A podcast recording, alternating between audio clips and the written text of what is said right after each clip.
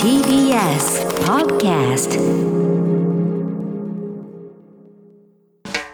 発信型ニュースプロジェクト。荻上チキ。セッション。新型コロナ東京の新規感染3万人の見通し感染が急拡大している新型コロナ感染。東京都の新規感染者は今日3万人を超える見通しであることが関係者への取材で分かりました。これまでの最多は今年2月2日の2万1562人でした。一方松野官房長官は今日の記者会見で自衛隊が東京と大阪で運営するワクチンの大規模接種会場に関し、今月末としていた期間を延長する方針だと明らかにしました。また、塩野義製薬の飲み薬、ゾコーバの緊急承認見送りをめぐり、松野長官は、既存の治療薬での対応に万全を期す考えを示し、新規感染者数の急増も懸念される中、2種類の経口薬300万人分以上が医療現場に提供可能だと述べました。ゾコーバをめぐっては昨日、厚労省の薬事分科会と専門部会の合同会合で承認が見送られ、審議を継続することを決定。分科会の太田会長は、データから有効性は推定されないとの意見が多く占めた。治験の結果を待って改めて審議したいとしています五輪関連で力を借りたい組織委の元理事に便宜期待か東京オリンピック・パラリンピック組織委員会の高橋治之元理事が代表を務めるコンサル会社が大会スポンサーの紳士服大手 AOKI と2017年頃からコンサルタント契約を結んで総額4000万円余りを受け取っていた問題です。関係者によりますと、青木社内では、青木博則前会長に部下が高橋氏にオリンピック関連で力を借りたいという趣旨のメールを送っていたことが分かりました。一方、青木氏は東京地検特捜部の任意聴取に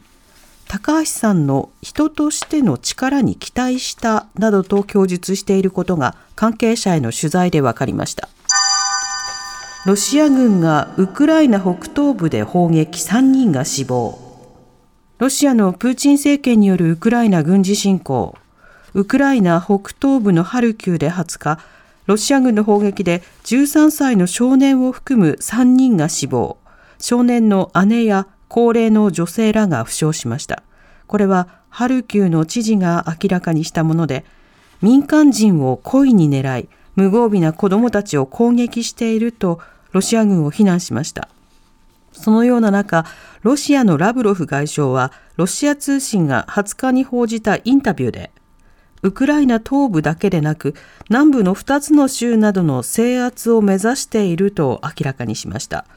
欧米がウクライナに対し高機動ロケット砲システムハイマースなど長距離兵器の供与を続ければさらに制圧する地域を拡大することになると話し欧米を牽制しました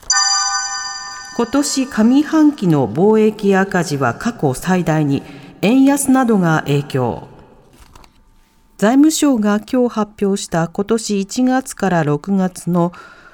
上半期貿易統計によりますと、貿易収支は7兆9241億円の赤字で、比較可能な1979年以降で上半期として過去最大の赤字となりました。ロシアのプーチン政権によるウクライナ軍事侵攻を背景に、原油や石炭、液化天然ガスが高騰したことや、急激に進んだ円安で輸入額が37%増加し、初めて50兆円を突破したことなどが要因です。これを受けて松野官房長官は会見で、輸出入の動向は内外の経済情勢や原油価格など様々な要因の影響を受ける。引き続き今後の動向を注視したいと述べました。スシロー生ビール半額キャンペーン開始直後に品切れ状態大手回転寿司チェーンのスシローが実施している生ビールの半額キャンペーンで一部の店舗でキャンペーン開始直後から生ビールが品切れの状態になっていたことが分かりました。スシローの運営会社が今日明らかにしたもので、キャンペーン開始日の今月13日から18日までの間に全国の少なくとも17の店舗で品切れ状態だったということです。原因については過去の夏の生ビールの需要実績を踏まえ2倍近くの量を準備したが想定を上回る注文があったと説明しています。HIS がハウステンボスを売却で最終調整。